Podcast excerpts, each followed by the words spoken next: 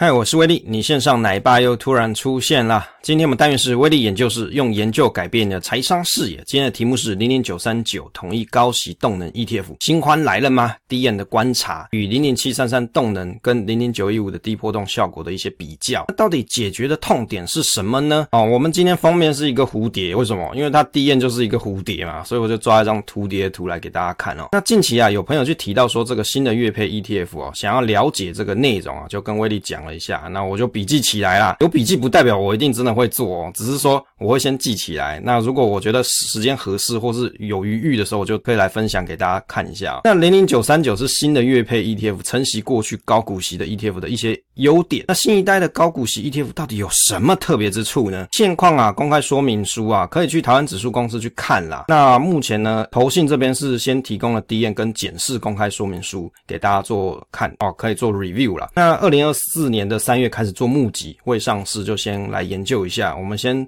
这一集先针对 DM 跟官网的部分来了解，来看看这档 ETF 的特色跟想解决的问题为何啊？那我们其他的集数再来针对筛选机制做一些讨论。那有些朋友跟九一九认为啊，跟九一九还有九二九很像，那我们再找时间研究看看呢，为什么要研究啊？我刚才也提过。接着下一页啊，勿喜新厌旧。那有些朋友很奇妙，你看到、哦、今年其实应该还有很多高股息 ETF 会推出，那投资人会想要去研究了解，我觉得是很合理。但是啊、哦，不要说一味的去追求新的 ETF 啊，这样就有失投资精神。为什么？喜新厌旧会导致不必要的投资损失啊。当然，你研究之后发现说，诶，这个新的东西啊，真的很棒。啊，斯巴拉西啊，你真的想要？OK，你研究过后了，你也了解风险，当然你就 go ahead 嘛，你就去买。但是不要说很频繁的一直喜新厌旧。为什么？今天啊很多档要推出，你不要说啊出了一档我又想买，我出了一档又想买。当然 OK，你假设你资金跟海一样无限大，那你就出一档就买买个一百张，出一档就买个一百张嘛。问题是这样子啊，你很容易，比如说你要把自己手上本来有的 ETF 把它转换掉嘛，你要把它卖掉再来买新的，那于是你就会发现你整年的手续费超多啊，因为都花在卖掉再买入，再卖掉再买入这这样子的一个行为，因为今年要出很多嘛，所以这还是要提醒大家，基本资料部部分呢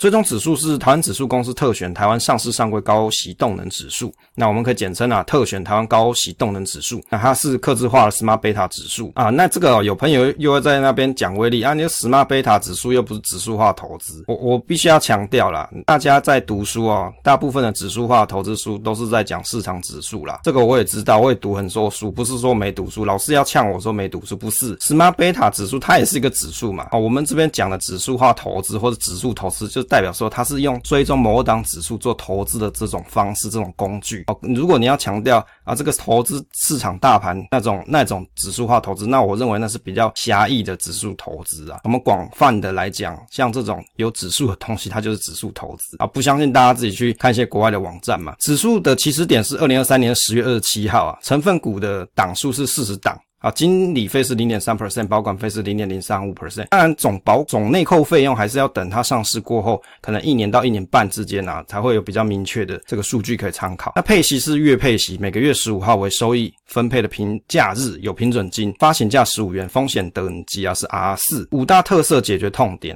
它有什么呢？三大利基，第一个就是长期总报酬。优异嘛，不用税共源。第二个就是高股息指数股利率五年平均九点八五 percent，优于大盘跟多数高股息指数。第三个是高 CP 值，有更低的波动跟更高的报酬。那两大机制就是月月配息跟月底领息啊，月配息加平准金自动化加薪机制，这一段都是 D N 上所呈现的东西啊。我们来跟大家讲一下心得，我看的想法。特点一啊，税公园是近两诶近几年啊，近两年很红的名词嘛，通常就是指说你买了高股息会税公园，代表说下场啊真的很凄惨。有没有？可是有很多人他是留言写说他住那个很好的，比如说公园第一排啊，所以其实也不一定。同一头信呢，就看到大家的痛点嘛，常常有人讲高股息 ETF 的绩效落后于市值型，一直到这个最近还是有人一直在讲说啊，这个你就摆明买高股息就是低于这个市值型的报酬嘛，那又在讲说这已经有科学的验证，数据的验证。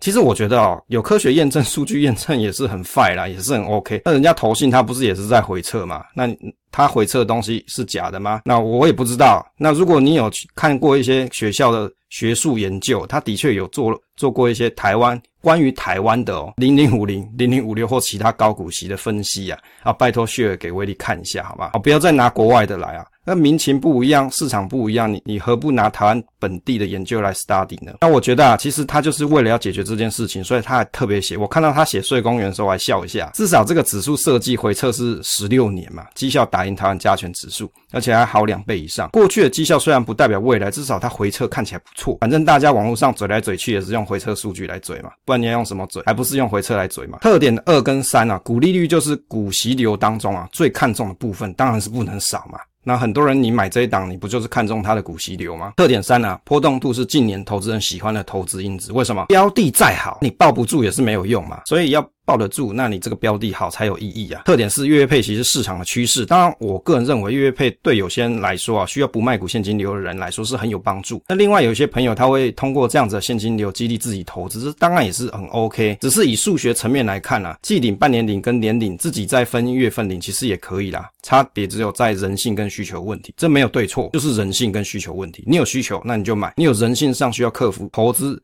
不能长期抱得住的人，那你就买，这没有什么问题。特点五，月底领息，这一点我觉得比较特别。为什么？因为通常是这个月除息，下个月就才能够领息嘛。比如说八七八，可能在二月他要除息，那你可能要到三月，可能也许三月中的时候你才可以拿到现金嘛。那我觉得他月除息，那马上月底领息哦，这一点真的让人家会很有感。好，对不对？这对一些投资人来说更有投资的回馈感。自动加薪这件事情真的是很吸引一些投资人啊！这讲到这又会有一一票人去笑这一群人。啊，那为什么都喜欢领这个配息当薪水啊？我就觉得你干嘛笑人家？人家有领钱，难道有什么问题？他领钱也没碍着你嘛，是吧？DN 上的回测数据的报酬率，我们来看一下 DN 所计算的一些内容啊。那以二零零七年到二零二三年的回测数据来看啊，Benchmark 是台湾五十指数、跟台湾加权指数、跟台湾高股息指数，所以我们可以先了解他对手啊，他假想的目标。就是零零五零零零五六嘛，也就是说，代表这一档 ETF 希望比这两档啊报酬率来得好。那为什么呢？因为投信它在设计，或是指数公司在设计的时候，那它会先针对这些 benchmark 来做 review 嘛，去看说，我要怎么去设计新的一个指指数的筛选方式，可以去赢过过去的这些标的。所以你必须要先了解它的对手是谁，诶，对手是谁，你才知道说你要怎么打赢他嘛，对不对？很多人在讲说啊，这个追女生的时候，要是这个女生有男朋友，那这个是一件好事嘛，因为对手只有一个，因为你已经知道是谁了嘛。验上回测数据的报酬率，我们来看一下啊。台湾高息动能指数大概是七百零八 percent，台湾五十指数是三百一十五，台湾加权指数是三百零三，台湾高股息指数是两百七十八。其实以分析来看啊，我们看起来这个效果比台湾五十指数好上两倍以上。但过去不代表未来，只能说明啊，这一套筛筛选机制套历史数据表现结果是不错。当然，未来绩效还需要再观察。接着我们来看一下股利率的比较。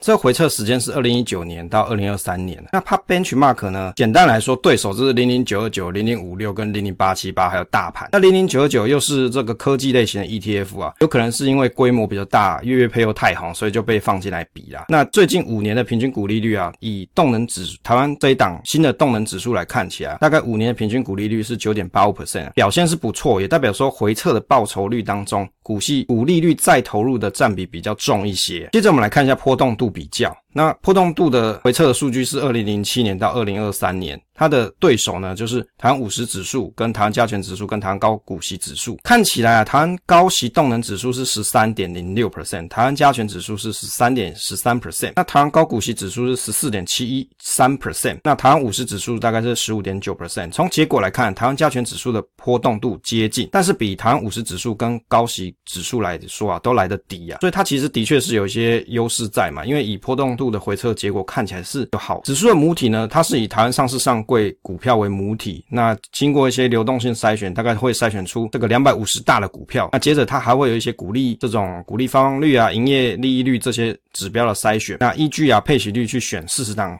股票。那成分股以配息率加权之后，结合发行市值跟风险调整报酬的成分股权重啊，表彰高股息成长动能与获利能力的组合。那当然，这个筛选机制的细节啊，筛选机制的细节我们会在其他的集数再跟大家分享啦。筛选机制我们来简述一下，文轩的口号是完美拥有 F 四啊，哦，这个 F F 啊，F 是这个 first 的意思，我不知道为什么它要叫 first 四啊，是我是没看懂啊，可能就是讲的很像是以前那个偶像剧 F 四有没有？这个五月。成分股定审，九月、一月权重调整。定审会针对品质成长股利率三项来看，那权重调节会看夏普比率啊，提高投组的延续性。筛选跟权重调整到底哪个比较重要？我个人的观点啊，就不代表说学术哦，我只说我个人的感觉啦。我个人的观点，筛选比起权重调整来的重要。为什么？因为筛选不到就没有在组合里面了嘛，是吧？后面更不用去调提这个调整权重这件事情。一开始有选到了标的啊，影响整个投组走向比较重要。但是呢，这个筛选方式又不能太紧。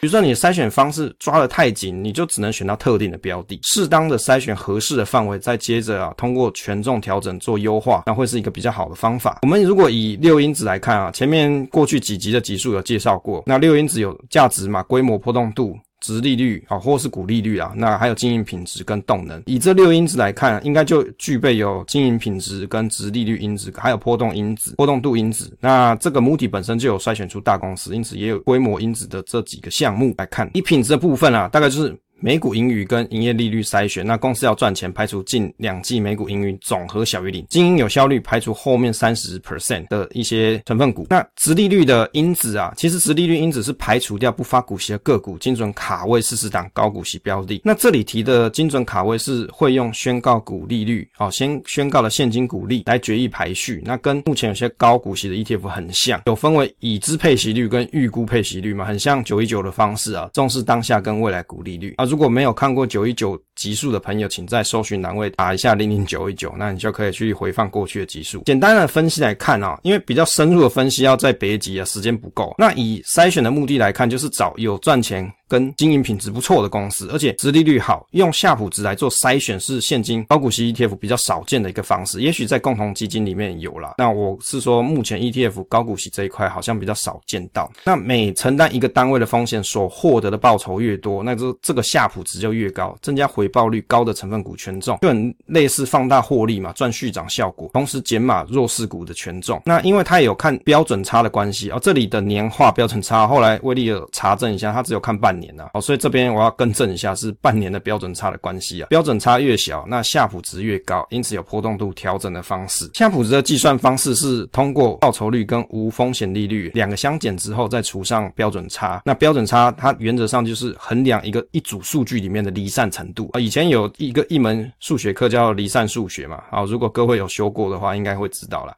那标准差越低的话，代表数据就集中，那低标准差就代表基金的波动比较小，绩效走势越稳定。那无风险利率一般是以政府公债或是定存利率为主啦，那这是参考权益投信的网站的说明啊。我们来看一下成分股哦，指数的前十大持股是以九十 percent，大概是九十 percent 是电子产业为主了。那母体池本身是没有限定产业，但是这样的筛选逻辑啊，台湾投资市场本来就是很容易选到一些电子产业为主，那可能呢，它就会有一些产业风险需要特别留意。我认为它是因为它的筛选机制的关系，蛮有可能是因为这种情况，所以筛选都是电子产业为主。但是本身它并并没有限定产业嘛，所以未来会不会因为上市之，后或者是因为市场的关系，它有一些调整，这是有可能的，也有可能选到不是电子相关的，这是这是有可能的事情。我们来复习一下零零七三三的动能比较，原则上零零七三三它是追踪中小型的 A 级动能五十指数，那通过这个阿尔法系数来追求超额报酬，那阿尔法值来做排序嘛，优先者入选，强者恒强或是强者续强的几率比较高。那如果各位没有看过零零七三三的朋友，请在搜寻栏位打零零七三三，那你就可以回放过去的集数。但是呢，零零七三三它周转率高，代表动能高。其次哦，跟市场趋势相关性比较高。另外，超额报酬高的股票也比较容易入选。那因为周转率高就代表动能高这种原则，而且它没有限定具体的时间。也就是说啊，零零七三三它的筛选是不定期的，只要符合筛选条件，就会纳入到投资组合当中。所以它的变化、它的变动是很快的。我们来想一下，这个筛选机制是合理的啊？为什么？因为有些公司它可能在一段时间内迅速上涨，也许是某个主题啊，比如说 AI 啊，或什么。什么 AI 电脑啊，或者是其他的，那这种事件其实它是一个短期的现象。如果你等半年再纳入成分股，那个时间点它已经过了。那如果你希望拥有动能，那动能的波这个起伏是不断的嘛？你错过这一波之后，再把它纳入成分股，其实就没什么太大的意义。我们来讲一下一个结论：动能的部分啊，这一档 ETF 它算是一个比较综合性的 ETF，追求报酬跟高息还有低波兼具。比较特别的特色是用夏普值来到达到低波的效果，跟追涨降跌的动能方法。这一点啊，跟零零七三三的超额报酬的方式不太一样。因为这档 ETF 它的指数名字啊，其实它就叫动能嘛，所以我们来比一下跟。零零七三三的差异。当然，零零七三三它是以中小型的公司为主，所以它母体不太一样哦。不过我们这边特别来比的是它的筛选方式，可以想到动能加减码的方式啊，这种赚续涨的效果可能性不错，但是有可能会加码到更贵的价格，在低档减码卖在比较差的价格，这是有可能的。只能说通过九月一月的权重调整，有可能这个调节的速度比较慢，但是好处是节省一些内扣费用嘛，因为它其实也有讲说，它要赚这种，比如说组合的变化不会太多啦。它可以用同一个组合继续延续下去嘛，这是它低验上所提到的。言下之意，它也是希望省内扣费用嘛。那比起这个零零七三三的动能效果可能会小一些啦，因为它变化速度没有那么快。那波动度的部分，零零七零零七三三，刚刚我们是讨论这个动能的部分嘛。接着我们来看一下零零九一五，零零九一五是单纯针对波动度做一些排序，那它的方式是不太一样。以这档新的 ETF，它的标准差是只有半年的长度，是比较短期一点。那零零九一五它是看年的，所以它的波动度看的时间的区间是不太一样的。接着来看一下结论小结的部分啊，零零九三九的设计目的主要是解决一些常见的一些痛点，比如说啊。第一个是报总报酬率差嘛，要睡公园，所以啊，他要找寻赚钱的好公司，但是时间的区间短，差不多就是两季，那长期报酬率的这个稳定度就有待观察。当然回测效果是很好嘛，只是因为他套了，他已经知道过去的表现了，在找什么样子的筛选方式的公式。是可以让绩效好，那但是未来的事情其实真的没有人知道，所以到底长期的稳定度啊，这个报酬稳定度就真的需要观察。第二个是有高股息筛选，那以股利率来排序，但是权重调整它是用夏普值追求股利率的效果，可能没有用单纯股利率做权重调整的标的来的好。这个是目前的猜想跟推测，那实际上还是要等它上市之后，我们看一下正式的 ETF 的公开说明书，它的内容是不是也是这样写。第三个是想要波动度低嘛，但是它的取值的。区间大概只有半年。如果你以一台战斗机来比喻啊，很像是一台 F 三十五，有没有？机动性高，可是好像没有针对某一面特别强悍。也许机动性高这个就是它最强悍的点，综合表现比较均衡一点啊。比如说有些人他会去看，哎，这个 F 二十二比较厉害，它可以飞比较远嘛。那有些飞机它可能是也许火力比较强大，那这一档呢，很像是 F 三十五哦，就是它机身也不是很长，但是它的机动性可能很高，各各个点技能点啊点的比较均衡一点啊。哦，就威力的初步的观点大概概是这个样子，给各位做参考。分享总是单纯的快乐，期待下一次再见。